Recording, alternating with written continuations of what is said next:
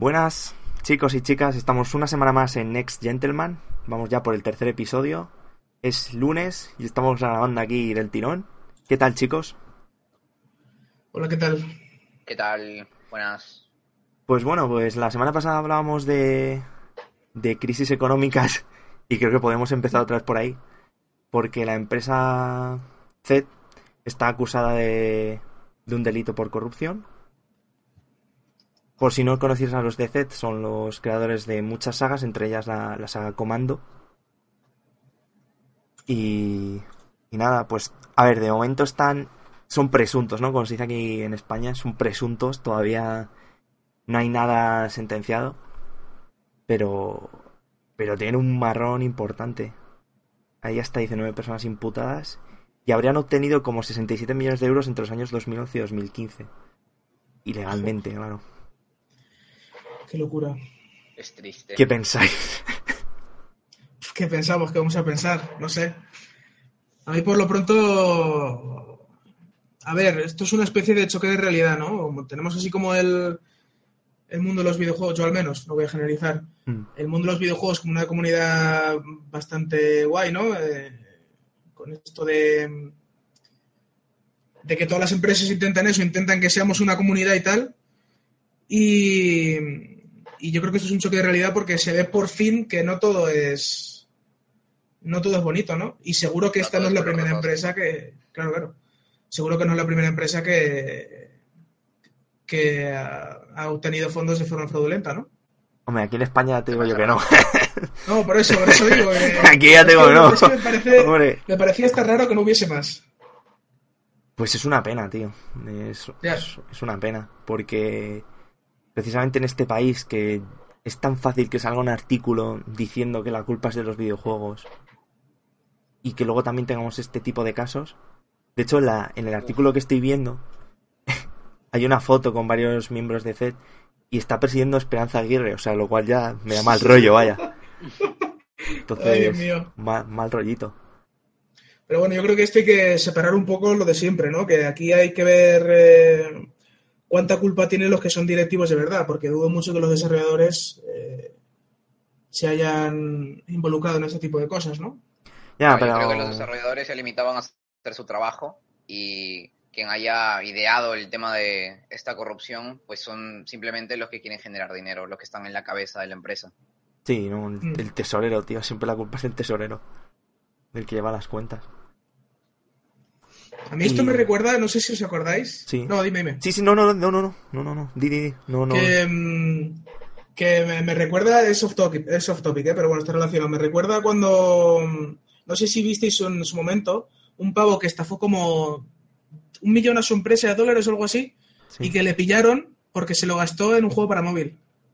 Hostia, no, no, no lo sabía. O sea, fue, no sé, es que cuando leo cosas sobre videojuegos y fraudes y tal, siempre me acuerdo de esa noticia.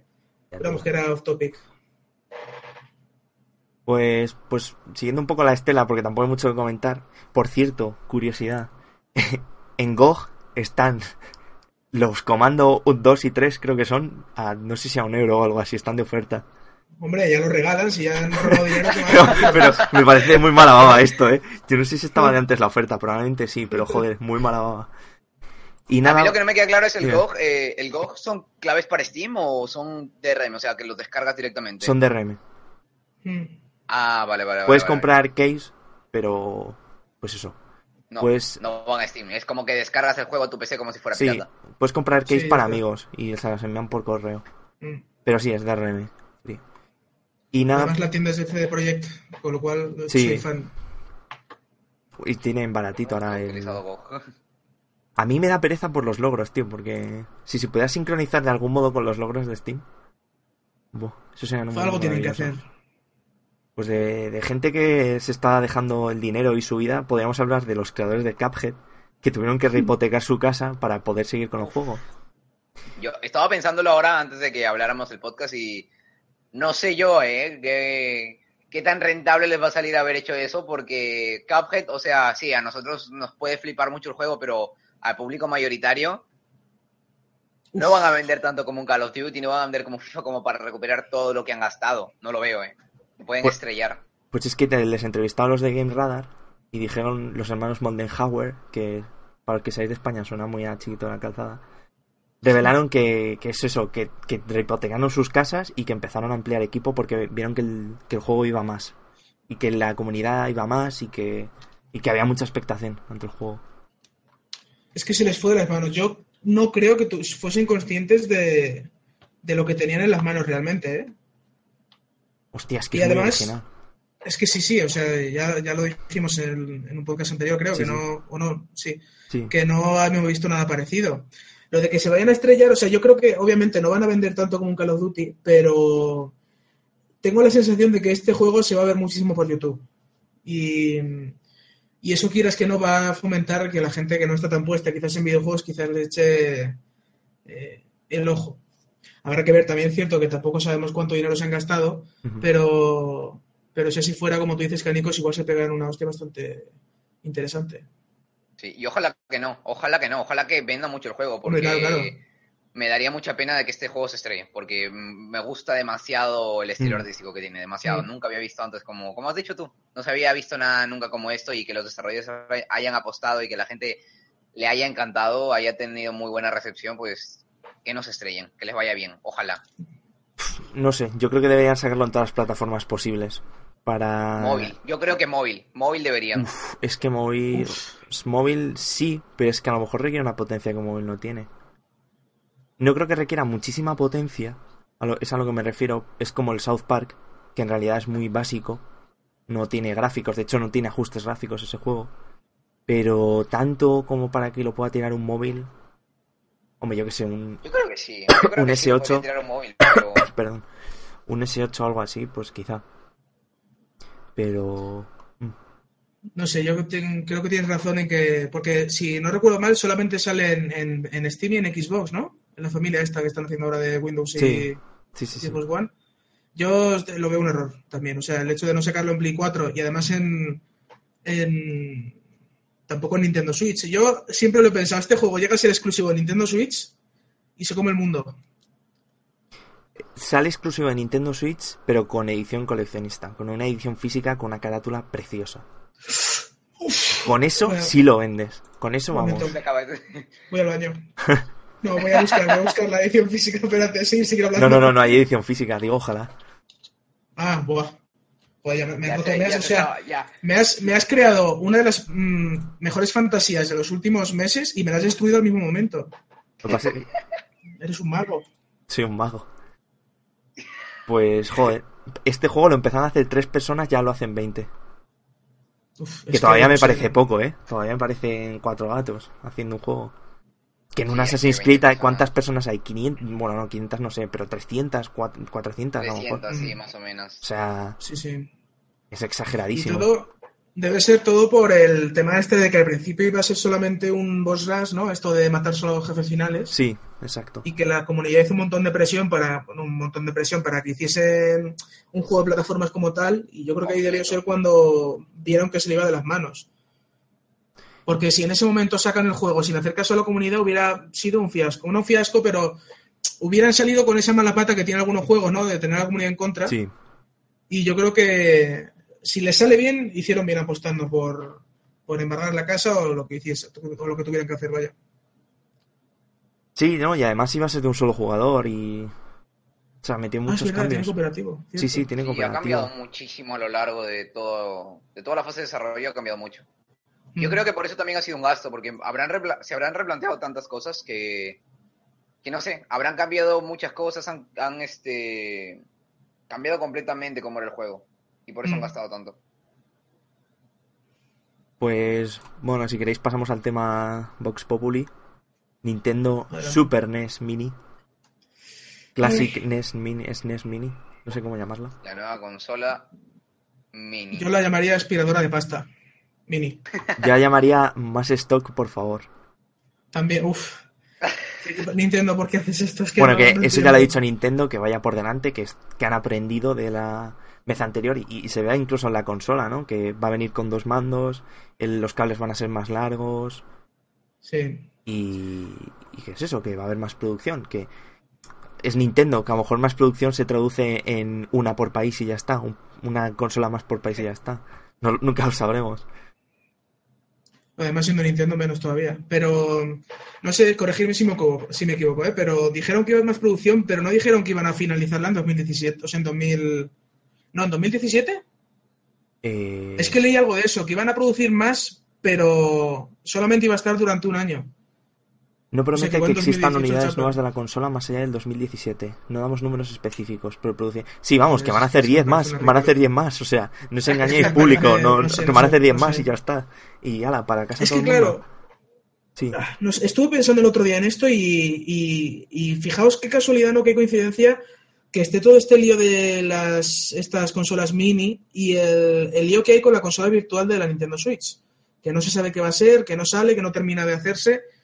Y, y yo creo que Nintendo se ha puesto la zancadilla un poco porque, porque la consola virtual es eso, ¿no? Poder jugar los juegos clásicos pagando otra vez. Pero si ya te venden esto y aparte hacen consola virtual, es como que te están ofreciendo dos veces la misma cosa y va a haber mucha gente que no se lo va a comprar. Las dos cosas, ¿no?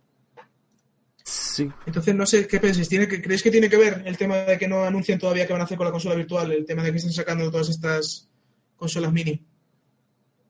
El tema No de las consolas mini me, me, me está preocupando un poquito porque por ahí he leído de que analistas dicen de que también es probable que, como va Nintendo por ahora, es probable que hasta saquen una Nintendo 64 mini.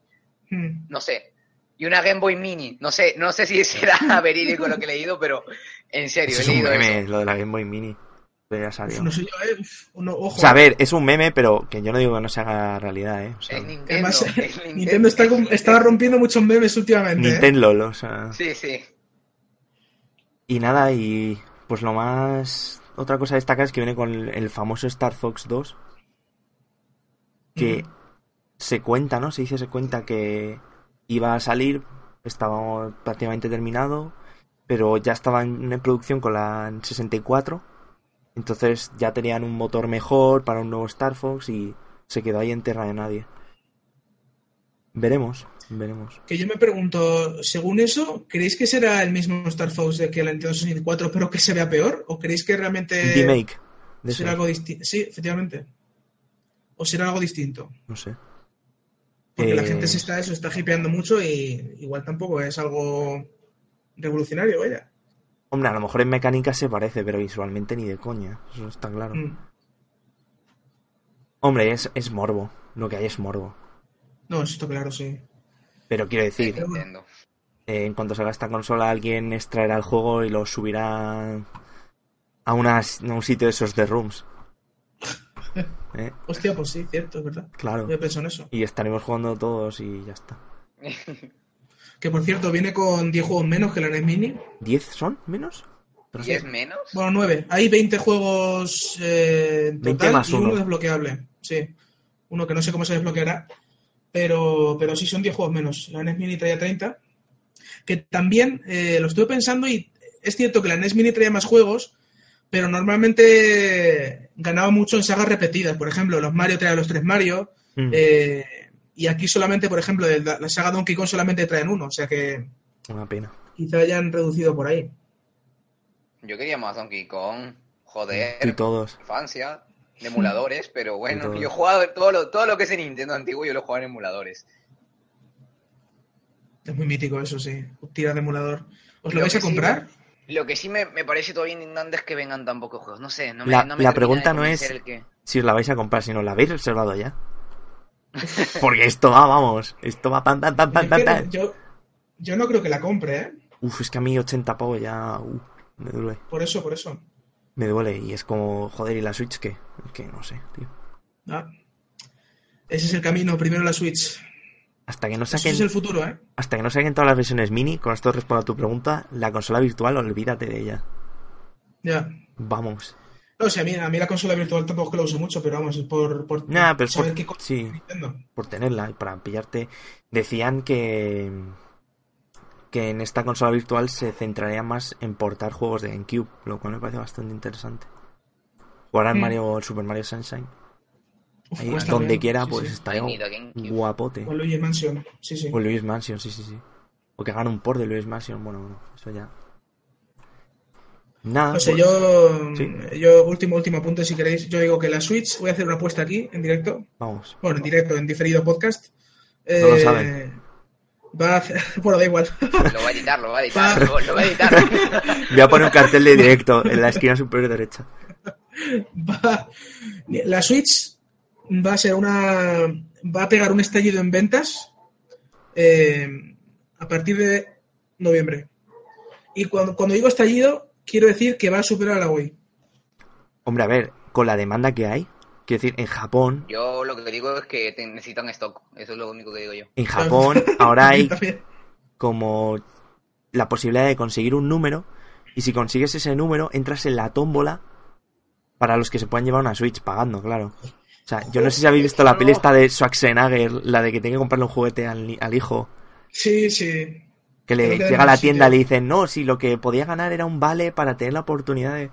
Joder, me imagino ahí Es, es una locura, es que es una locura. los realmente. mercenarios 4 en busca de la Switch. ¡No hay stock! Y empiezan a pegar tiros. Y Schwarzenegger sí a rueda ya porque no puede ni con su alma.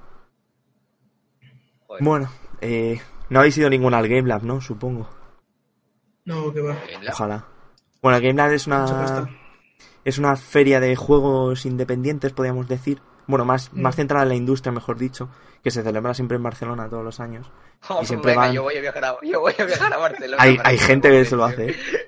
Hay, joder, hay gente que se viene todo el mundo a- al orgullo, en Madrid. Ah, Que, que no, me, no, no me alcanza el partner, tú, no me alcanza. Bueno, no lo sé, yo desconozco tus cifras. Y, por ejemplo, el año pasado fue John Romero y también fue Tim Schafer, que es el de Monkey Island, eh, Maniac Mm, sí. Mansion, tal, tal. Y este año ha ido Lueda, ha ido Fumito Ueda. Y cómo no, le han tenido que preguntar. ¿por qué le van a...? Me diréis, seguro que le han preguntado por The Last Guardian. No, le han preguntado por el remake de Shadow of the Colossus. Le he dicho que ya le ¿Qué han ha mandado a Sony una serie de cambios y recomendaciones. Porque yo creo que estaba viendo el trailer y dijo, pero qué mierda es esta. ¿Pero qué me estáis haciendo con la iluminación? Que yo esto lo hice no con va- dos polígonos. Kojima hizo el, el Metal Gear Solid 3 con dos polígonos y hice este juego con otros dos. Joder. Está claro que no va a ser el mismo juego, eh. Está claro. Y Ya bueno, me lo había dicho en el filial. Y ya ha dicho que está embarcado en otro juego totalmente diferente, que es como, bueno, llevas, Sí. llevas tres veces diciendo eso, eh, campeón. Eso, Y al final comparten universo todos, pero bueno. No, sí, al final será lo típico, ¿no? Un niño pequeño con algún tipo de compañero y escenarios muy grandes y ya está. Y para él será muy distinto, pues eso, que en vez de un niño sea una niña o algo así. Pero, hombre, fume todo, ¿no? Todo lo que hace hay ganas de verlos. Es de estos desarrolladores que, que vas un poco a ciegas, ¿no? Sí, es un Kojima de la vida al final. Quiero Sí. decir, tenemos que confiar en él y ya está. Y no hay otra. Sí, porque aunque el The Last Guardian fuese un poco chasco para alguna gente, es un grandísimo juego también. Joder, yo, yo tengo, bueno, a mí se me fue la cabeza. Yo me compré, ¿sabíais que en, bueno, que en una tienda vendían X edición metálica y tal, y en otra tienda te vendían una faja especial? Pues yo conseguí comprar solo la faja en un sitio y comprar la edición especial en otro. Entonces tengo una versión que, que la miro cada, cada día que estoy deprimido. Has hecho un me transformer menos ganas de suicidarme, es maravilloso.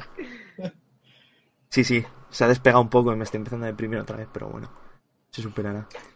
¿Vosotros habéis jugado al de las Pues- Guardian? Sí, sí.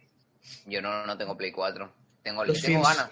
Yo vi el este el review de Dioscript Mm. y por todo lo que dijo me, me, me hypeó mucho. Tengo Pero no lo puso muy bien, ¿eh?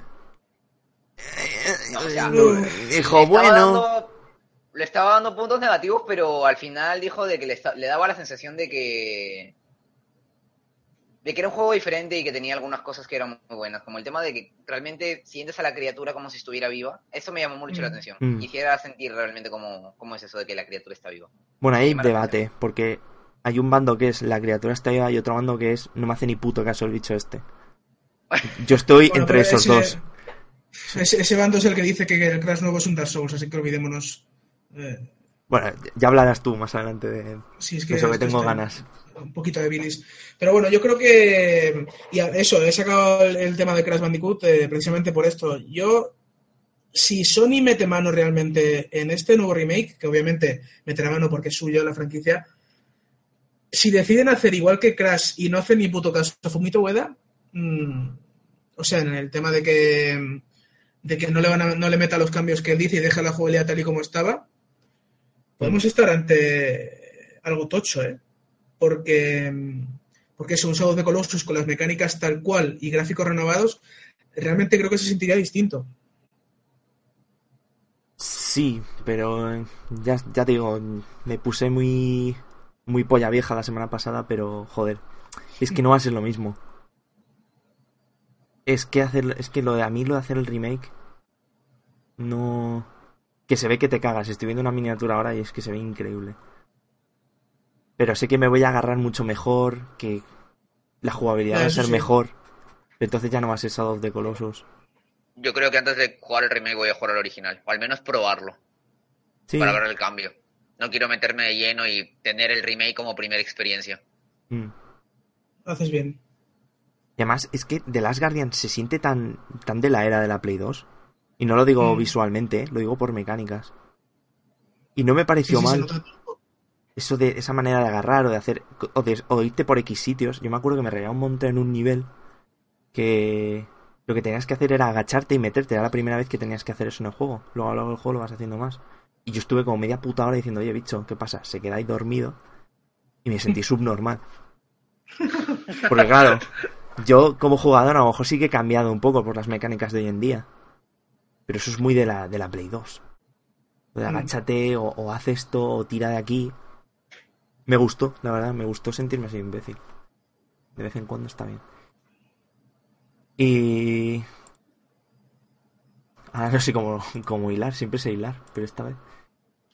Hablando de Naughty Dog, Ah, hablando de, de imbéciles, hablando de gente que no es imbécil.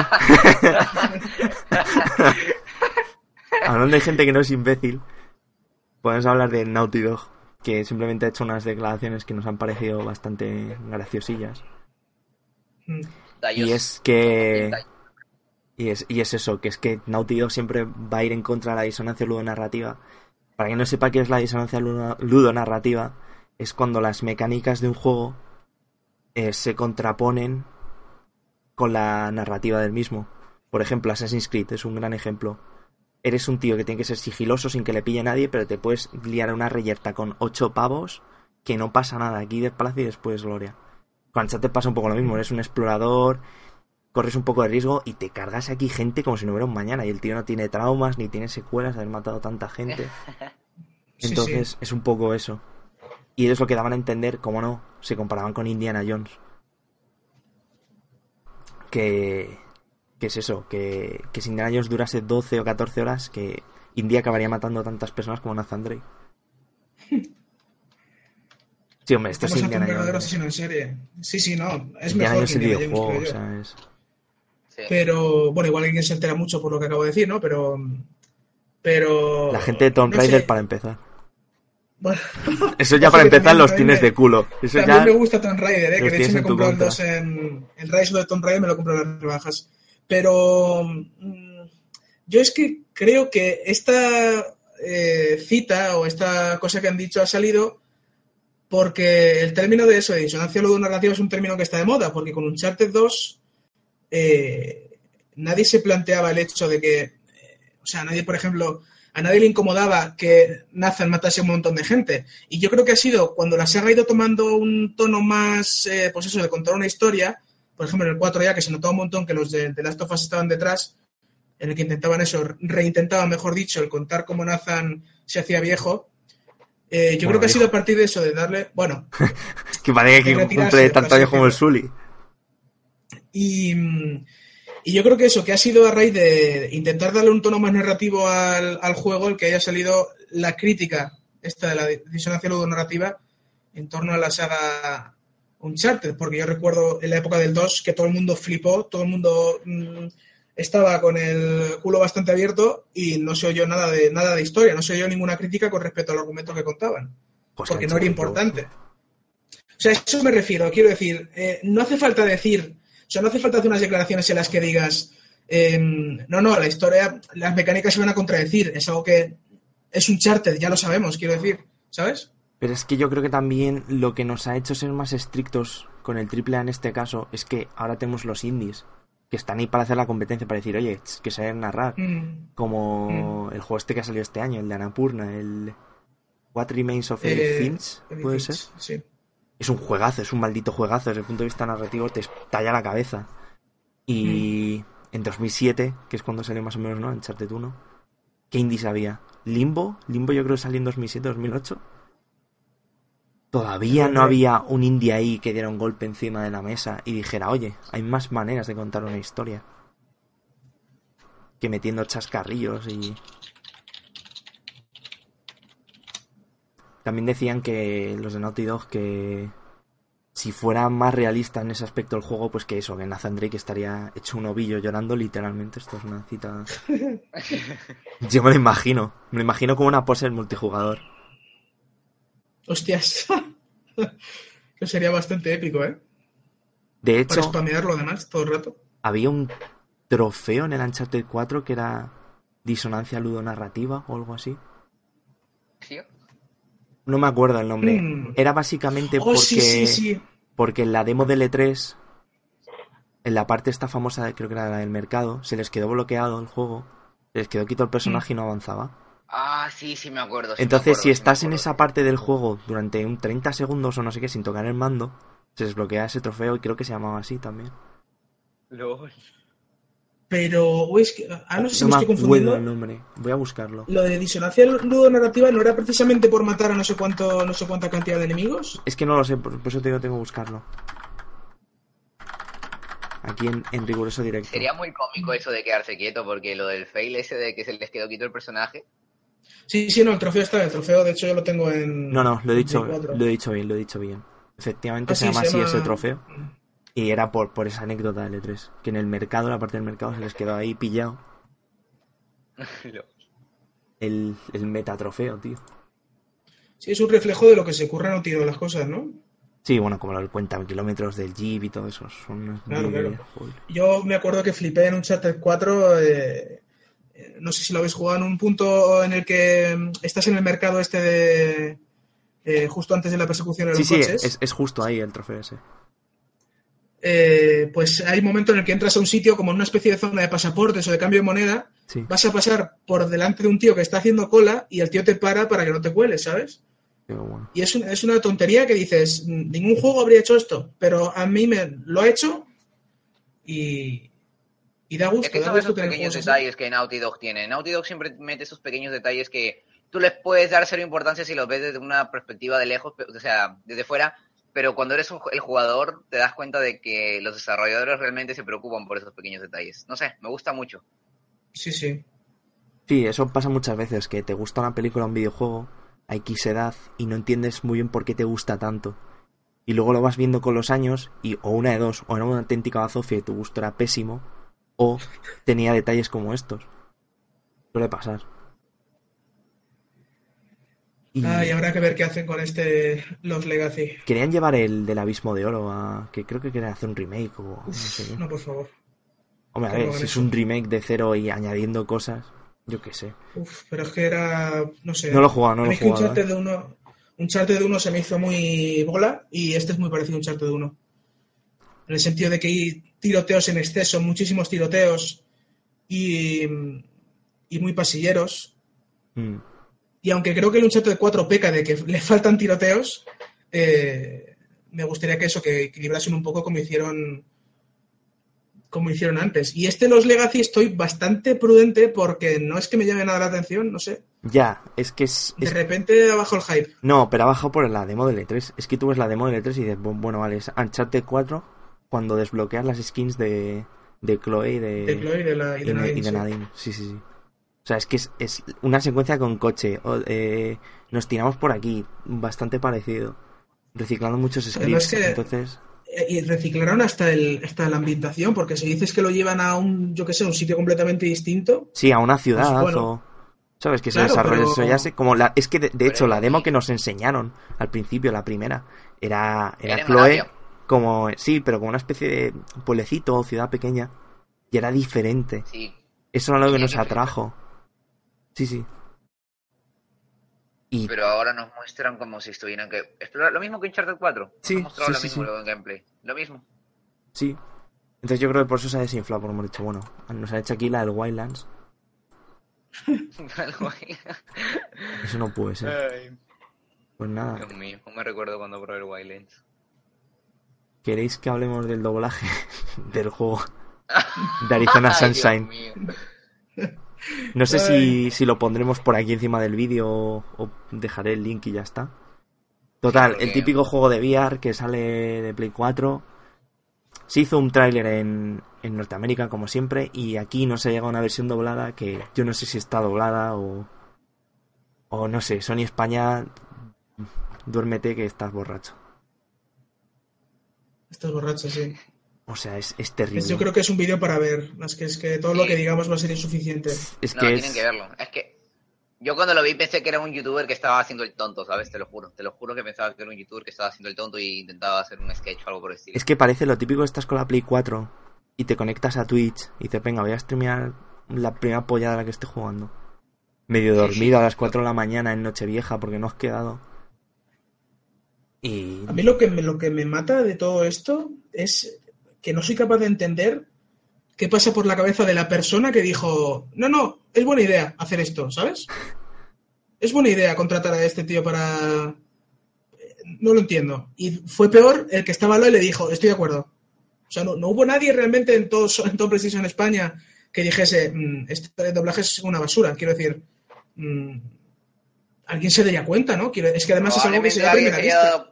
Malfield, probablemente alguien se haya dado cuenta, pero como hemos mencionado antes, al final quien toma la decisión es la cabeza. Y la cabeza probablemente haya dicho, no, no vamos a hacer más gastos y esto va a salir así, tal cual. Y ya está. O que es el hijo del jefe y yo qué sé. Ah, Ahí, ahí voy. Aye- Sí, sí, es muy Boy Es de todas esas recopilaciones de doblajes horribles. Es que no, es que no es que lo estoy escuchando otra vez. Es que no, no sé, ¡Detrás de ti, imbécil! Buenísimo eso. Ay, Hubiera sido la hostia. Bueno, pues sí, dejamos un poco los lores estos. Y han anunciado que Xbox One X descargará automáticamente patches a 4K. Esto lo van a hacer primero con el Forza. Básicamente es que si tú juegas a 1080, la Xbox solo se va a descargar los parches y datos que necesite para jugar a 1080. Y si vas a jugar en 4K, pues solo los de 4K. Con esto lo que consigues es ahorrar un montón de espacio. Y no sé, quería traerlo porque me parecía bastante guay. De estas cosas que hace Microsoft y que luego pasan sin pena ni gloria.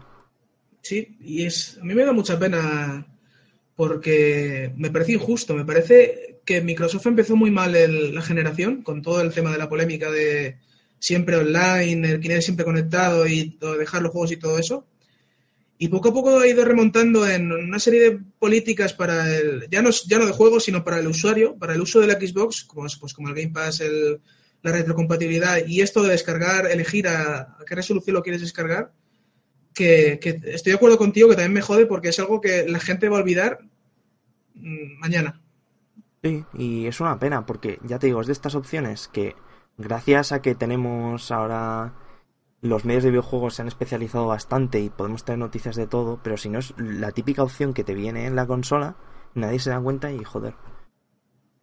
No sé, me parece digno de destacar porque esto no lo hace mucha gente. Bueno, habrá que ver, que, que- habrá que ver eh, lo que hacen con Assassin's Creed porque no va a ir a 4K.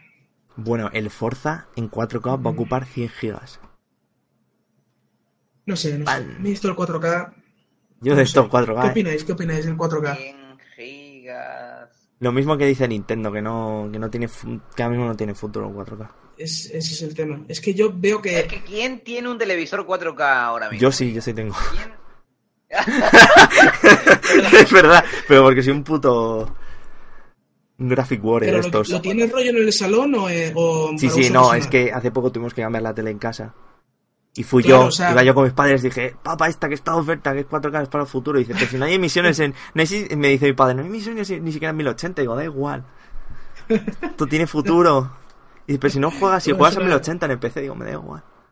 Es una inversión de futuro, eso está claro. No lo Pero vamos, sé, yo, yo creo que eso, que la gente que se ha comprado una tele 4K es un rollo para el salón o para.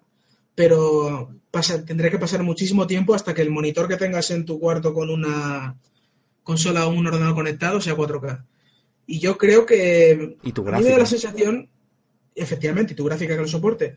Me da la sensación de que han entrado como una especie. Han entrado ellos solos en una carrera muy tonta del 4K mm, en la que a nadie le interesa o a nadie o yo a mucha menos gente eh, de la que debería interesar le interesa. Es como, no Yo como lo- competir por algo tonto, muy tonto, ¿sabes? Yo lo veo de la, de la siguiente manera. Es como que quieren enseñar algo que va a sorprender, pero al final nadie lo va a terminar utilizando, ¿sabes? Miren, tenemos 4K, pero solo el 10% de nuestro... Bueno, tampoco 10%. Solo el 30% del público lo va a disfrutar. Porque Mm. realmente las televisiones 4K ahora mismo para televisión, o sea, no emiten programas a 4K. Y No. realmente ahora, ahora, ahora lo único que podemos disfrutar a 4K es o con un PC de la NASA, literalmente, o con una de estas consolas. Y yo creo que comprarse un televisor solo para disfrutar de la consola, no todo el mundo se, se va a optar por esa opción. Solo el nivel premium, ¿no? Es, yo lo veo ahora como un producto premium, un producto que solo un nivel un poco más alto va a poder comprar. Sí, eh, ya te digo, por ejemplo, los 4K de la Pro, que... Pues bueno, pues bueno, ya ellos, si ellos se lo creen yo, por mí, pues muy bien. Yo preferiría que dijeran, oye, no va a ir a 4K, pero va a ir a 1080, 60 frames, no se va a caer ni uno. Pues oye, pues ole. Es que ni siquiera eso, Ole. ni siquiera se pueden hacer. Que ya lo prometisteis con la Play 3 cuando salió que iba a ir todo a 1080, 60 frames. Qué ilusos eh, éramos en aquella época. Decíamos, no Pues va a sí. 1080, es como, no, no, va a 720. Pero bueno, ahí tenemos el Mario Odyssey. Lo queremos igual. Tenía que salir, tenía que salir. Es que, que- no, también Nintendo que huevos decir, no, es que nosotros preferimos el 1080. Y digo, cabrones. Si no tenido un juego de 1080 de triple A. si el Zelda va a 900p como máximo. Ay. Pues. Hablando de números, si queréis Sí. para terminar, Las 2000 hablando de números, en las 2.000 páginas de, del amigo David, David Cage. Cage, eh, que ha dicho que, bueno, ha dicho eso, para los que no lo sepan, que el guion del nuevo juego que está haciendo, Detroit Become Human, eh, tiene más de 2.000 páginas. ¿Qué os parece? ¿Bien o...? A ver, es que aquí el problema es que el- hay Es que un meme. lo- Como lo ha dicho, como lo ha dicho este Axel. Hay ¿Cómo un, hay un meme que es que en los anteriores juegos también ha dicho, no, si llevo ya como 2000 páginas de guion. Entonces, yo lo siento, amigo David Cage, no te creo. Amigo, eres un eres un Tom Howard de la vida. No des más que mentirme, las mismas mentiras además. Hostia, es verdad, con las líneas de diálogo de Fallout. Yo creo que, que sí que es cierto que lo ocupa más de 2.000 páginas, pero que en eh, 1890 habrá dicho pollas. Y habrá dicho esto sirve. Puede ser, seguro. me parece correcto. Más que, que siempre se comenta que en todos sus juegos hay, alguien, hay una escena de alguien duchándose. Sí. A lo mejor en este tiene una línea de, de diálogo acojonante. Que se ¿Te empieza a cuestionar su existencia. Que eso lo podríamos ver en un Metal Gear. Alguien duchándose y cuestionándose su existencia. Mm. O, frotándose con sus pechos, pero... No sé, yo. mm, Ay, David No sé quién, quién habló de esto. Ah, sí, creo que Pazos habló de esto también. Y. mm, Y estoy de acuerdo con él. Más, más cantidad de páginas no significa más calidad. O sea, ahí, te- ahí tenéis Inside. ¿Cuántas páginas de guion puede tener Inside? Pues, ¿cuánto dura el juego? ¿Siete, ocho horas? O menos, menos. Menos. ¿Cinco? Cuatro, cinco. Claro.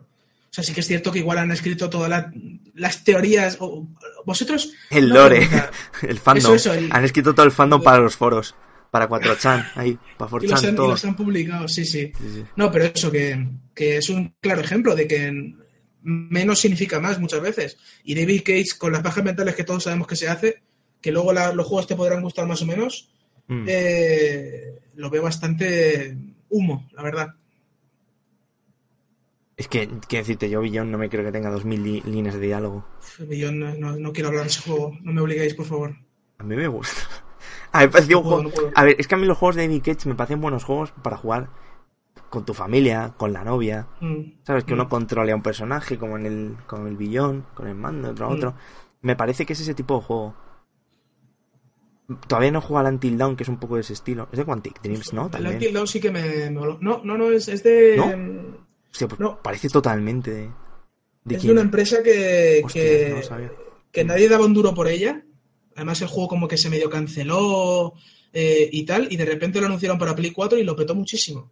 Pero es eso, el, Until Dawn, si tenéis oportunidad de jugarlo, porque es como todo lo que no hace bien eh, David Cage, que en mi opinión eh, son eh, estos mm, estas tramas, mini tramas que mete que para mí son bastante aburridas, que a lo mejor te tiras, yo qué sé, haciendo una acción cotidiana que se supone que es para darte más inversión, pero que llega a ser un coñazo. Por ejemplo, me acuerdo de Heavy Rain, el principio del juego en el que estabas en la casa, que si dibujando, que si luego preparando una fiesta de cumpleaños. Est- Estaba bien durante dos minutos, pero media hora de juego era demasiado. Y Until Dawn es como que mantiene muy bien el ritmo. Es un juego que sabe mantenerte en tensión Es durante que todo el rato. lo que tiene Until Dawn, que yo no he jugado mucho, pero El hacha. el- El hacha. Friday de, de. Eh, es que lo que coge es un, un género súper trillado, como es el cine slasher, y te coge a personajes que son unos gilipollas todos, increíblemente imbéciles, que quieres... Lo único que quieres es... Eres como un genio maligno, lo único que quieres es ver cómo conseguir matar a todos en ese juego. Entonces, lo que hace es algo mucho más simple que lo que intenta hacer David Cage, pero lo hace bien. Mm. O sea, que decir, son gente plana los de los de Until Dawn, no tienen sus profundidad ni nada, son todos una pan de gilipollas superficiales y ya está. Sí, pero funcionan bien, o sea, al juego le va le va guay. O sea, yo creo que en, en Until Dawn, si se pusieran ahí a, a ducharse mientras piensan sobre su existencia, No hay una escena de ducha en Until Dawn. no, creo, que- no, creo que no, no recuerdo, no sé. Pega, ¿eh? Porque es muy de, no. de ese tipo de género. Ah, no, sí, sí, hay una en la bañera. ¿Ves? Sí, ya, sí, sí, sí. era- si no, no es Sí, una sí. aventura gráfica. Sí. Si no hay una escena, en a- Pero no hay bueno. un nivel de agua, no es un juego. Uf, hostia, ¿lo consideras nivel de, nivel de agua? Hombre. Hombre, en el Monkey Island te ahogaban ahí 10 minutos en el agua. No lo había pensado. No sé, que- además también en... ¿El que, el que perdona? No, nada, nada, nada, una tontería que he dicho. Sigue, continúa.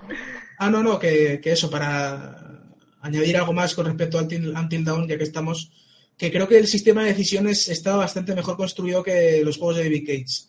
Porque, mm, además, los juegos, a mí lo que me da la sensación es que los juegos de David Cage es como, vale, estoy tomando decisiones, pero no sé en qué mierda están, están eh, influyendo. Vale, sí que es cierto que afectaban a que al final tenías un final distinto o lo que fuera, pero durante el juego no sabías, eras como un perro con un teléfono, no sabías qué mierda estabas haciendo. Y en, y en Until Dawn había una mecánica que era que te metían como una especie de tótems que te informaban de si alguien, de si la decisión que habías tomado era de tal tono o de otro, Mm. y eso te iba diciendo, ibas pensando mientras jugabas, joder, le acabo de cagar, o acabo de hacer algo bueno, o no sé qué va a pasar, ¿sabes? Era como que iba más marcado, pero que aunque mm, pueda parecer que el que esté más marcado sea algo malo, yo creo que le sentaba bien. Y a David Cage creo que muchas veces peca de eso, de que te planta un juego que puede aparentar ser muy profundo, pero como no te enteras de nada de lo que estás haciendo, pues ahí se queda. No sé, lo, lo bueno de tomar una mala decisión en ese juego es que no vas a matar a nadie al que tengas cariño. Es lo bueno. Mm. Pues por cierto, en, en- con el- viene gratis con el plus de este mes, o sea que te lo quiero jugar. Si apetece, si, si tiene el plus, de hecho, que mucha gente de Play 4 que lo tiene, pues oye, adelante. También van a sacar un juego nuevo que es en plan juego social, que es de responder preguntas sobre tus amigos, que yo lo he visto y, oye, yo que sé, por una tarde de borrachera puede estar bien. Y... El sucesor del Bass. Joder, qué juegazo, tío. Yo tengo, Mm. tengo el de Play 3, tengo los dos. Podrían sacar otro, otro VAS. Si nos escucha Sony, que, que saquen otro VAS, por favor. Meme Edition, preguntando sobre memes de E3. Hostia, y qué todo eso. bueno, tío. Oh, Dios. Será maravilloso. Además, podías hacer tus, tus preguntas y no sé qué. Podías crear. Os será la hostia, ¿eh? Pero eso era la hostia. Ay, que se haga la puerta de Aisha Tyler, por favor. Oh, oh, sí, por favor. Aisha Tyler y el personaje de Knack. Que sea- pero que sea un Dios. DLC. Aisha Tyler, que sea un DLC. Por favor, Ay. por favor. Lo pido. Y. No sé, por aquí tengo. Podemos hablar del Wolfenstein. Bueno, no sé, que, que- que el autor se hace unas pajas increíbles. Y que dice que es el pináculo del, del arte. ¿Creéis que es una frase para vender? ¿Creéis que ahora Wolfenstein 2 va a hablar un poco sobre la psique humana? ¿Va a ser introspectivo? ¿Va a salir Freud? Es que el 1 yo creo que sí que era intro- introspectivo, ¿eh? ¿No creéis Yo estoy que que.? juego al 1, eh. Yo estoy que juego al 1, me lo estoy pasando. Buenísimo. A su manera. ¿Sí te está molando o qué? Muchísimo, pero muchísimo. Sí, sí, es un. Es que a su manera el, el, Blazkowicz es un personaje que, que yo creo que sí que miraba mucho, tenía mucha autoconsciencia ¿no? de lo que estaba haciendo, aunque obviamente estaba en este círculo de matanza. Siempre tenía, siempre tiene unas frases en cada, cada vez que hace algo, siempre, siempre Eso dice es, algo a eso me refiero. Mm. Y, hombre, yo creo que obviamente es una paja mental y que lo ha hecho para vender, pero fíjate, yo creo que este tío sí que se lo cree. El que lo ha dicho, sí que se cree que Wolfenstein es el pináculo del arte. No sé, es que quiero decirte, es como si- yo por ejemplo, Doom yo puedo entender que haya gente que piense que es arte como tal, Mm. porque es algo completamente diferente. Creo que es exacto, o sea, el arte normalmente es algo aislado del resto. Y creo que eso Doom sí que lo hace bien, pero sí que Wolfenstein lo veo un poquito más genérico en ese aspecto. Lo veo más shooter shooter. Mm. Hombre, quizás con la ambientación, con el tema de proponer una especie de distopía y traer temas que ya se han zanjado, ¿no? En teoría, el tema del nazismo y todo esto. eh, y dentro del arte siempre entra la reivindicación y los temas humanos y todo eso. Yo creo que, que por ese lado sí que le pueden coger más el, la perspectiva artística, ¿no? Mm. No Pero vamos, sé. que eso se nos va a pasar en cuanto le reventemos la cabeza a un nazi con un cuchillo, o sea, eso está claro. Por eso te digo, es que... Mm. No sé, yo creo que los videojuegos están tan, tan, eh, son tan prematuros, o sea, son tan, están tan verdes todavía. Hay mucha gente que, que eso, que dice que estamos a la, que está siendo una revolución y tal. Yo soy de los que piensan que ni, ni siquiera acabamos de empezar con los videojuegos. Wow. O al menos eso quiero pensar. Eso podría ser frase de Hay Kojima, ¿eh? muchos- Hay, hay, hay muchos temas por desarrollar. Malfi compara- ahí comparándose con Kojima, ¿sabes? Yo creo que, yo, yo opino parecido a Malfi. Yo creo que hay todavía muchos géneros por explorar, pero muchísimos, Mm. que los videojuegos podrían dar eh, un- una pisada fuerte, ¿no? Y que Mm. realmente la gente, la mayoría, se dé cuenta de que no son solo videojuegos como tal, y que puedes contar una historia. Mm. A eso me refería, sí. Ahí está Firewatch, tío. Contar la historia sin contarla, coño. Cuando los triple A sean así, madre mía. Pues un triple A que probablemente no sea así es Destiny 2, que su beta va a ser el 18 de julio, es una, simplemente un apunte, pero oye, para quien lo quiera saber y tenga Play 4. Le vais a echar un... pues. Bueno, Canicos ya sé que Y- no, Y la beta porque es de Play 4 la beta. no, no va a salir en PC. Eh... Sí, pero sale más tarde, creo. Ah, pues sí, pues no Ah, sé. vale, vale, vale. De momento, lo que Pero, yo tengo pero aquí... la beta es la beta es abierto es- o es en reserveta. Ah... Uh, Porque siendo Activision metemos la reserveta vale, eh, reserveta el 18 de julio Mm. y... Pobre beta el 21. Hostia, pobre beta. Pues igual sí que lo doy caña, ¿eh? Porque a mí, ya digo, el 1 sí que, sí que me gustó. Dentro de lo que cabe. Y todavía no se sabe la de PC. Ah, Habrá que probarlo. Bueno, eh, Otro, otro apunte, si queréis, eh, es que, bueno, es un evento que a mí me, me gusta bastante, es Games Done Quick, es una especie de evento de speedrunners, que para que no sepa lo que son speedrunners, son gente que se han pasado un juego tantísimas veces que ahora lo que hacen es intentar ver cómo hacen para pasárselo en el menor tiempo posible. Y es un evento benéfico que hacen en la que la gente va donando dinero y lo donan a Médicos Sin Fronteras, donde hacen una maratón eh, que va a estar hasta el 9 de julio, si no me equivoco, pasándose juegos retro y juegos antiguos en el menor tiempo posible. Y va, va a haber gente incluso que son eh, récord mundial y todo eso. Y de vez en cuando hacen carreras que está, que está muy interesante. Por si alguien quiere ver cómo revienta a otra persona el juego de su infancia, eh, ahí tenéis el, el apunte. mola, eso está guay. Yo he visto alguno. No soy, no veo muchas competiciones, o sea, no veo muchas, es que no, sé si esto se considera competición, no tengo ni idea. Pero, no sé, yo, yo lo único que llega a ver bastante, con bastante afición es las competiciones de Smash, tío. Eso es demencial, tío. Yo vi una en- hace un par de años que era en Las Vegas, era brutal eso. No sé si estaban en Las Vegas o en un garaje, no sé. Pero yo sí, Sí, que entiendo tío, que haya afición, o sea, es brutal. Mm. Y bueno, no sé, yo creo que ya Antes de terminar, ¿alguno de ustedes ha probado Lawbreakers? ¿Nadie? Sí, yo, yo lo he probado Kiri así. Kiri, no. ¿Qué te pareció? Ah, Demasi- demasiado frenético. Me Breakers. Ah, Me mm, Breakers. Me, me breakers. Me Breakers. No sé si demasiado frenético, pero mm, es que no sé si hago mal en compararlo con lo que ya hay en el mercado, porque creo que se va a pegar tal hostia, pero tal hostia, que va a sonar hasta aquí en, en mi casa. ¡Zasca! Yo, Sí, sí, yo me sé de uno que a también sería en una hostia. expansiva. ¿Cuál, cuál? Joder, el. Ahora no me sale el nombre, el de Gearbox, tío. Que ha estado rebajándose y rebajándose y el. Battleborn, El no, no, Battleborn. Y rebajándose y rebajándose. Coño, se me ha caído hasta el mando de la Play, tío. Joder, me he puesto No, pero el, el yo creo que si no lo comparamos ni con lo que tenemos ahora mismo, que ni Overwatch ni Paladins, pero yo creo que Lawbreakers ahora mismo puede ser algo muy fuerte. No sé, me ha gustado muchísimo como juego, pero demasiado frenético para mí, demasiado. O sea, es una brutalidad lo, lo atento que tienes que estar en ese juego, porque es demasiado rápido para mí. ¿eh? Demasiado, demasiado, demasiado. Yo es que no. Es con el- Yo lo más el, he con el tema este de- Di, di, perdón, ¿Has perdón. jugado? No, no, no, que no, que iba a decir que lo más parecido que he jugado es Overwatch y Paladins, o sea, no. Ah. Dentro del Hero Shooter. Es que no, no, no es muy parecido. Es parecido, pero no. O sea, yo creo que sí, lo que sí que hace bien es diferenciarse mucho del resto. Pero es lo que dice Canicos. El tema de estar siempre volando por ahí, lloviendo balas por todos lados. El tema de eso de que al entrar una beta están todos los personajes disponibles y la- no te conocen las habilidades. Creo que tiene una barrera para la gente que quiera entrar bastante alta. O al menos eso es lo que me- la sensación que me da a mí. Igual yo. Tienes que saberte muy bien. Es que no hay ni siquiera un tipo de. Bueno, me- he visto que en el menú hay tutorial y todo eso, pero ni- no le he hecho ni puto Pero caso. son vídeos, son vídeos. Es que Ah, ¿son vídeos? lamentable. Sí, sí, me parece lamentable.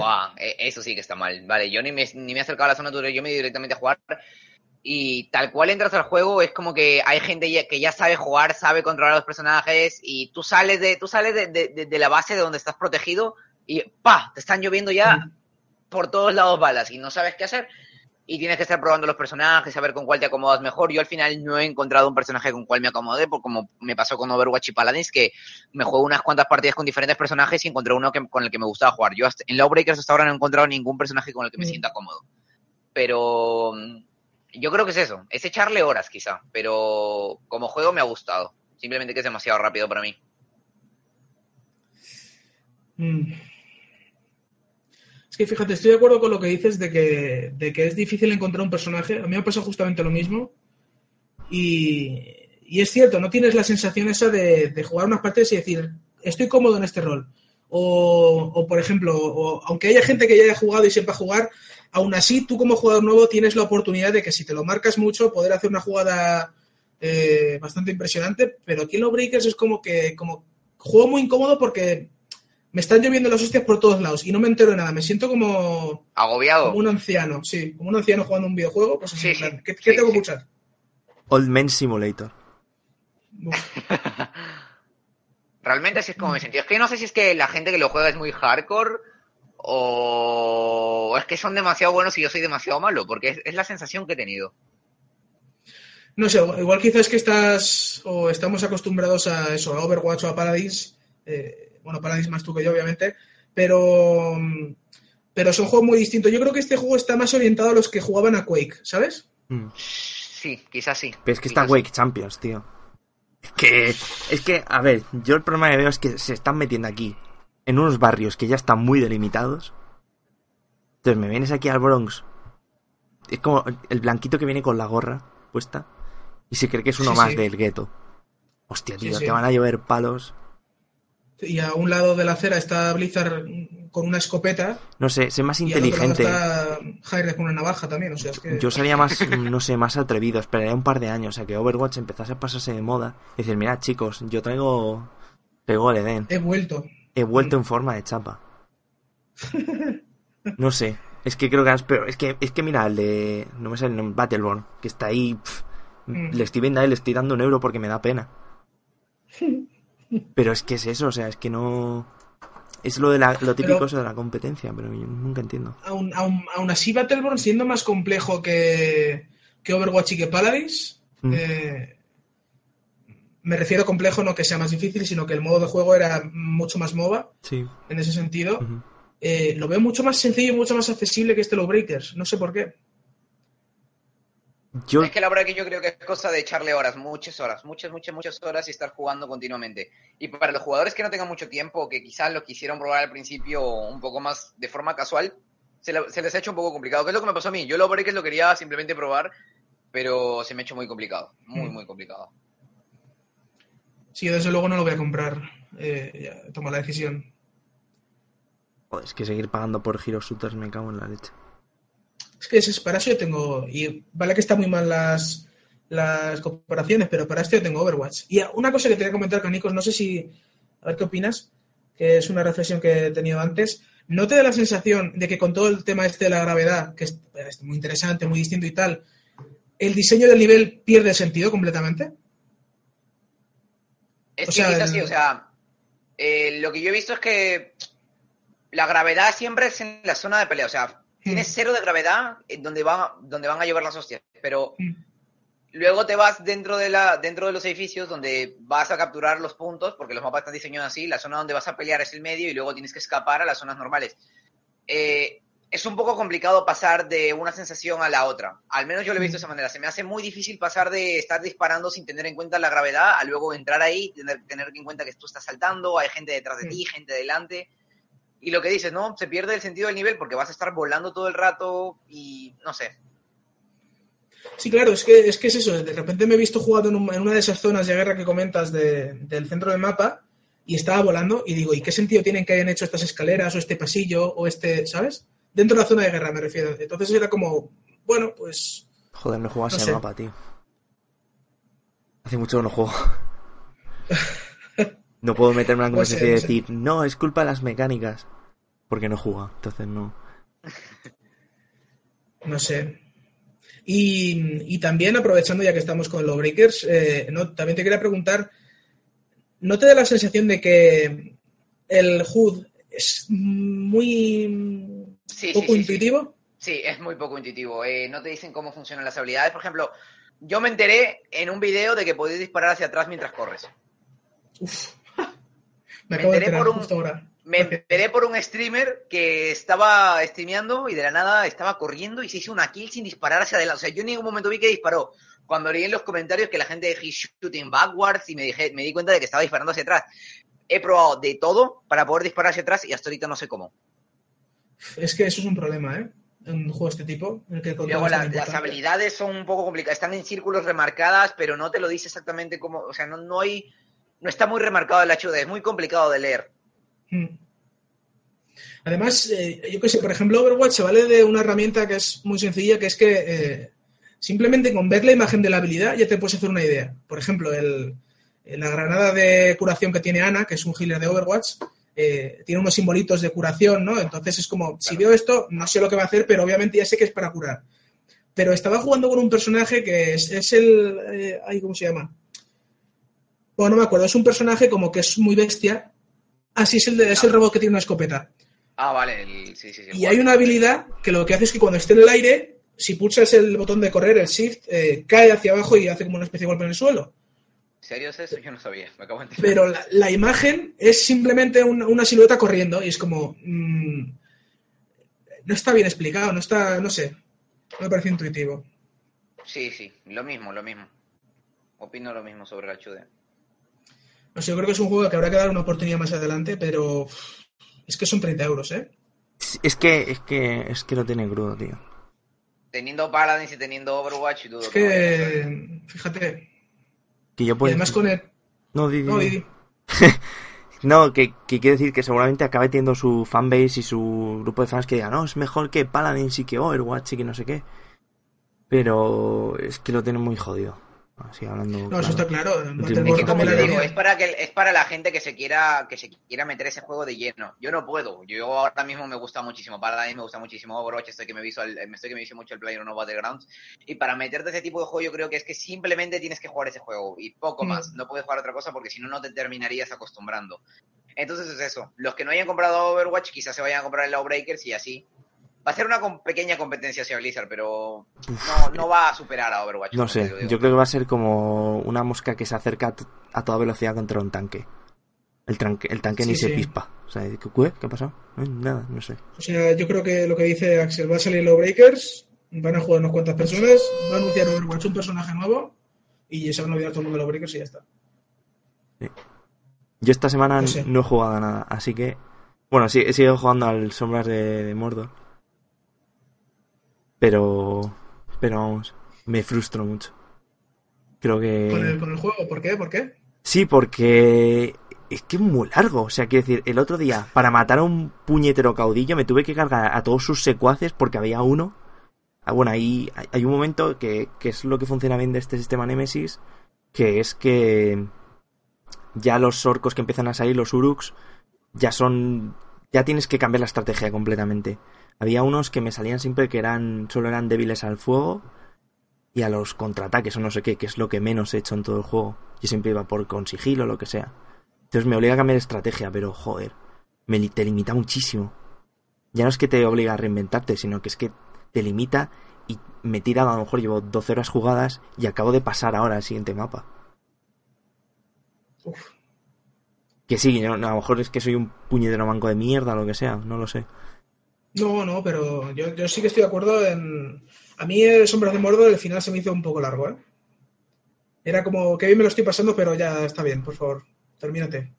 Sí, que la- a mí la historia de- del elfo este me, me la, me la trae un poco floja. sí, sí, la historia un poquito. Es como, oh Dios mío, oh sí, eras herrero y forjaste los anillos. Qué vida más triste, tío. Solo Vale. fuiste herrero y forjaste un anillo. anillos y ya está. cree, Y encima sí. ni te los quedaste capullo, que te dan poder, imbécil. No, no sé. Es un señor intensito. Los anillos se los quedaron los de Zed, los del que han tenido dinero de forma fraudulenta. Los robaron también. La culpa fue de Zed. Pues nada, cuéntanos tú, Malfi, que, que sé que tienes ganas de... De Dark Souls 4, ¿queréis que hable? Exacto. Y de... No, nada, simplemente estoy jugando a Crash Bandicoot Insane Trilogy, que para quien no lo sepa, han sacado, a PlayStation, han sacado en PlayStation 4 eh, un remake. Bueno, un- entre el remaster y el remake se ha quedado Sí. de, de la trilogía original de Crash Bandicoot para Play 1. que El primero salió en el 96, si no recuerdo mal. Y, y nada, digo la coña esta de Dark Souls porque hay mucha gente, que esto ya me parece flipante, que está comparando Crash Bandicoot con Dark Souls. Y yo quiero imaginar que es porque por el tema de que los checkpoints en el 1 sobre todo eh, están lejos eh, unos de otros o los cálculos están milimétricamente calculados. Que claro, yo el analista que ha dicho es como Dark Souls no se puso en la piel de los desarrolladores de la época de, de eso, del 96, en los que tenían que alargar el juego como fuese posible. Y, y una de estas cosas que ya he sabido es que la dificultad es una de esas, cosas, una de esas maneras para alargar estos juegos. Mm, Y no- es que me hizo mucha gracia lo de Dark Souls. Es, es- porque además, si dices, eh, Crash Bandicoot salió antes que Dark Souls. Por lo tanto, deberíamos decir que Dark Souls se parece a Crash Bandicoot. Es como una vuelta de tuerca que se me ocurrió, me quedé, me quedé muy loco y se me olvidó a los dos minutos, pero me acabo de acordar otra vez. Pero, y decía que estaba a medias entre el remaster y el remake porque han hecho un remake de los gráficos, el motor gráfico es nuevo. De hecho, no han usado el código original del juego porque No. aún no sé qué pasaba, que se había perdido o algo así. Pero se la han recreado completamente la jugabilidad tal y como era exactamente igual. Eh, han añadido algunos efectos que no había antes, por ejemplo, cuando Crash eh, se da un planchazo contra el suelo, se queda la marca en el suelo. Son cositas muy pequeñas, pero que si lo, lo disfrutaste en su día, eh, te das cuenta ahora y ves el- la cantidad enorme de trabajo que hay detrás. Y, y eso, además está por un precio reducido, que son 40, creo que son 40 euros o 35, depende de la tienda. Sí, pongamos 30. Yo estaba mirando porque me lo quería pillar y sí, te- pongamos que 36, 37 y medio. Y, y yo la verdad que estoy bastante satisfecho con él. Me lo estoy pasando bastante bien. Con bastante frustración, hay que saber Es manejar que es lo, también es el lo que enfado. tiene pinta de que, de que lo disfrutas bastante. Mm. Que a mí me gustan muchas plataformas y... Es como, hace, hace tanto tiempo que no hacen algo así que es como de repente ahora es muy fresco, ¿sabes? Vuelve a ser fresco. Sí, es que visualmente es muy fresco. Mm. Yo quiero probarlo. Vamos a abrir ya el Patreon, hombre, para que que Nico se compre la Play 4. Subirá vídeo cada semana. La primera inversión. Y luego desaparezco con todo el dinero. Uf, y de repente vemos que eres trabajador de tú también. Y se raya ahí editando Wolfstein y ha dicho, bueno, que se encargue yo el Cánicos de mañana. Y se pira. Y no sé, no sé, ¿tenéis alguna pregunta del Crash este o...? Mm, No, yo ya te, te lo comentaba antes fuera de micro y lo de, no, eso de los memes, que, que con Dark Souls o sea, constantemente, no he parado de ver de memes de todo tipo. Y una cosa que decía Alex el Capo, por ejemplo, que no ha subido el 1, porque dice que las mecánicas del 1, que están tal cual el- remasterizadas en este, pero que están tan bien, tan bien portadas, por decirlo de algún modo, que, que es injugable, que es un coñazo por las mecánicas. Ay, no sabría qué decirte. Es que no estoy muy de acuerdo con el Sercapo, ¿eh? de lo que sea un mal... Porque llegó a decir que era un mal- que si hubiera salido ahora sería un mal juego. Mm, yo creo que sería un mal juego si las mecánicas fuesen un coñazo sin estar pensadas así. Pero como sí que están pensadas para que sean tediosas, para a ver, para que sean tediosas, para que si das mal un salto te caigas y retrocedas un montón de pasos. Y, para castigarte por cada fallo que cometas, eh, yo creo que no es un mal juego, porque además hay un, hay un nivel, eh, se me ocurre como ejemplo, hay un nivel en el 1 que es como una especie de puente eh, en la cima de una montaña, en la que solamente tienes que ir saltando por las baldas del puente. Y claro, no todas están completas, algunas están rotas, algunas se caen.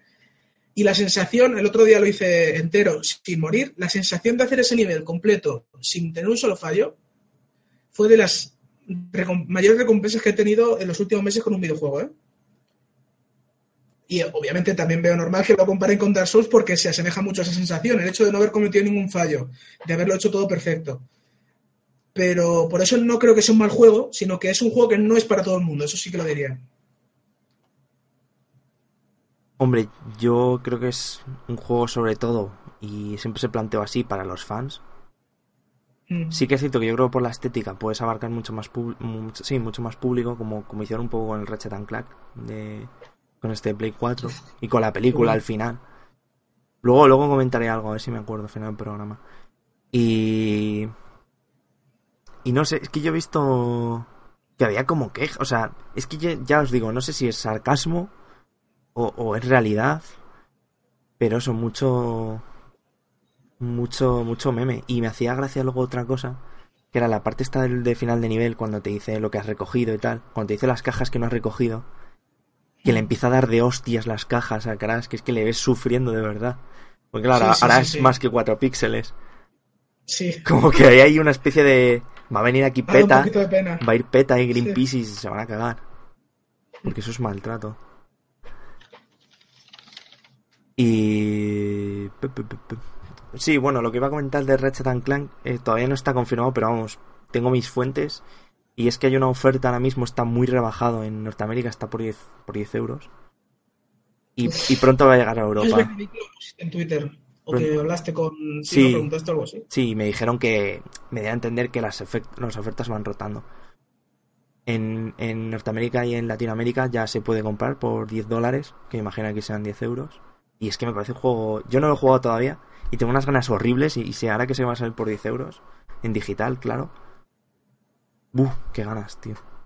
Y Hazte el verano, el verano del Ratchet y el Crash es que puede ser. Y el bocata de nocilla ya está todo, no, no. Totalmente. con él. Yo, yo mm, tengo fe en que, que quiero, deseo que venda muchísimo este DC Trilogy. Lo deseo con toda mi alma. Mm. Para que Sony eh, decida, si ya que va a hacer, ya que nos va a colar todos los remaster que nos va a colar, que nos lo cuele como está haciendo con este y con el Shadow the Colossus. Que si me voy a tener que comer otra vez otro Metal Gear 1, que me lo haga con gráficos eh, Pues remozados. ¿no? esto te lo puedo confirmar porque lo he estado mirando y te puedes alegrar porque en Reino Unido es el videojuego más vendido. Y, y en Game ya he hecho publicidad, pero bueno, es, es el juego más vendido. Desde julio ya. Ya es el mes, el- o sea, bueno, lleva dos días. Pero se han agotado las existencias en web. Ay, Dios mío. O sea que creo que es una muy buena de- señal. Mi yo de cuatro años vuelve a, a resurgir de repente. Es una muy buena señal. Uf, o sea, a, mí me hacen al un, baño, al baño. Sí, sí, o sea... Después de lo de Sí, que, está- que ha sido lo otro, que también voy al baño Está casi. todo pensado. Si ahora luego en agosto, septiembre sacan los Ratchet and Clank, o sea, los Ratchet and Clank, los Jack and Daxter en, en Play 4 en digital, Buah, a 1080. O sea, no, no, si llegan a sacar Jack and Duster, o sea, hacen una Innocent Trilogy el Jack and Duster, Uf, y yo ya no sé. ¿eh? puedo morir tranquilo. Hombre, si se viera cómo se ve el menú de la. No sé si lo habéis jugado, la remasterización de Play 3. Yo lo tengo. Uf, ¿Habéis Sí. visto el menú? Si se viera así, sí, sí. ostras. Ostras.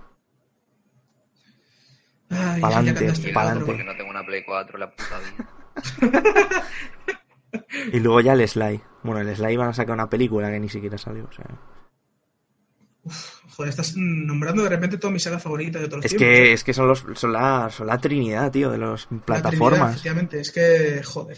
Ratchet and Clank, Jack and Duster y Sly. Sí, sí, sí. Es que salieron. Cooper. Y de hecho, en, en los Ratchet y en los Jack hay guiños al. al, al otro ¿Al juego. No, al, al no, en el Jack al Ratchet y en el Ratchet al, al Jack. Ah, hostia, puede ser. Sí, sí, sí, no, los hay, los Pues hay, te lo, te lo confirmo. Porque como trabajaron muy en paralelo, entonces pues hay cierto amiguismo ahí. Sí, además que no hubo una competencia muy malsana. Era como. Eso es lo que molaba de la época de Play 2, que era como.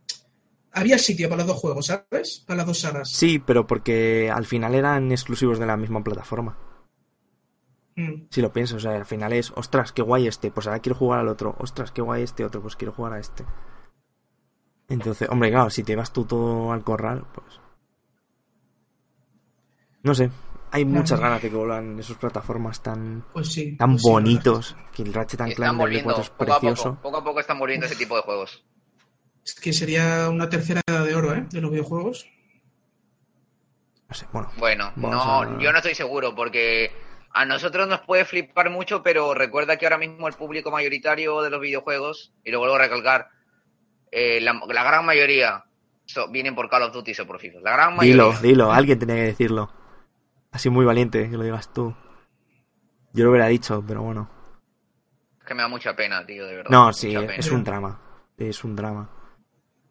Pero es que yo qué sé, es que es lo que os comentaba el otro día, no sé qué juego, así de Nights in the Woods. Yo no, sé, no voy a ver a mi primo jamás en la vida jugando a un indie. O sea, hasta que no, No, porque además. a no ser que le dé el, el venazo que nos ha podido dar nosotros de querer saber más sobre los videojuegos, que es un, el Mm. popping, que es una cinemática, que es un disonancia, una disonancia narrativa. Claro, es que siempre hay dos opciones. O que te dé la pasión y que quieras seguir en esto, o simplemente lo abandones. Sí, Y lo tomes como algo más casual. Porque realmente Sí. nosotros nos lo tomamos un poquito más en serio. Para nosotros estos no son simples videojuegos. es arte, es el pináculo del arte. Es el pináculo del arte. tal cual. Como eh, este tal cual. podcast, es el pináculo del arte. Del El arte. pináculo de los podcasts. Pues ¿Creéis que podría ser, podría ser meme? Podríamos fundar un meme en el episodio número 3 del podcast. el El pináculo, pináculo de lo que sea. de la Podemos radiofrecuencia. decir que NAC es un meme que es un pináculo de los memes sobre los Es el memes. pináculo. Es el pináculo del arte. Es el pináculo del arte, Nak. Eh, Está Nak y luego todo lo demás. Sí, sí. Luego de las sofás, Metal Gear Solid, todo eso por detrás. Primero está Nak. Ay. Si NAC 2 estaba siendo más esperado que Half-Life 3, eh. Uf. Pero porque, porque de Nak 2 han dado fecha, joder.